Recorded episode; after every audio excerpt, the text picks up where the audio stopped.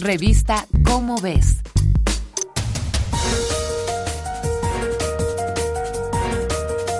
México ha reportado para septiembre de 2021 240.290 personas fallecidas por COVID-19 y de los contagiados, el porcentaje de recuperación es de aproximadamente el 80%.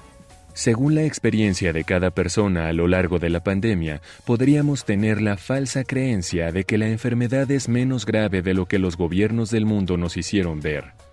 ¿Por qué debemos seguirnos cuidando entonces? se preguntarán algunos. Principalmente por tres factores.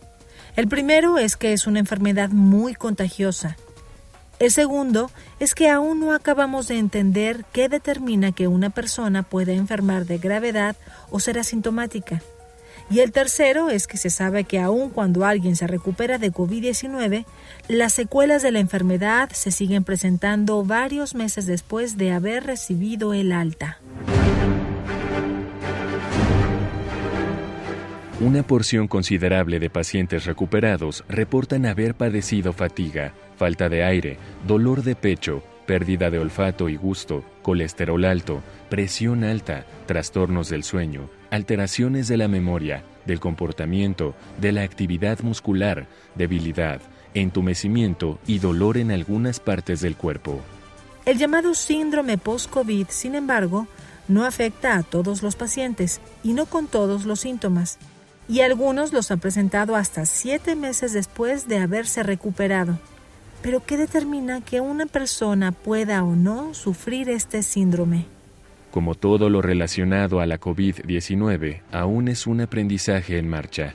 Aunque nos haya parecido mucho tiempo, sigue siendo una enfermedad reciente y a muchos pacientes no se les ha podido dar un seguimiento mayor a 12 meses, por lo que aún se desconocen los efectos a largo plazo. Por ejemplo, si estos serán permanentes. Una de las cosas que hemos aprendido, sin embargo, es que las comorbilidades son un factor importante, aunque no definitivo, para considerar si alguien enfermará de gravedad o no. Y la gravedad de la enfermedad repercute en la gravedad de la inflamación de los órganos.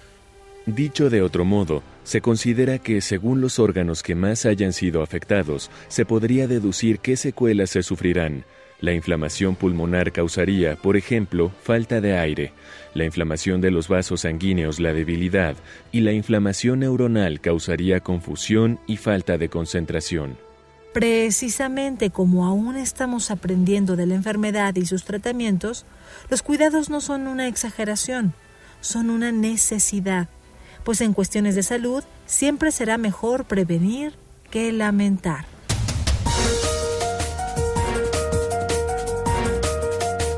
Esta es una coproducción de Radio UNAM y la Dirección General de Divulgación de la Ciencia de la UNAM, basada en el artículo Secuelas, el síndrome post-COVID de José Juan Lozano, Elizabeth Mendoza, Araceli Pérez López, Yvonne Rosenstein y Aleph Prieto. Si deseas saber más sobre el síndrome post-COVID, consulta la revista Cómo ves, la publicación mensual de divulgación científica de la UNAM. Revista Cómo ves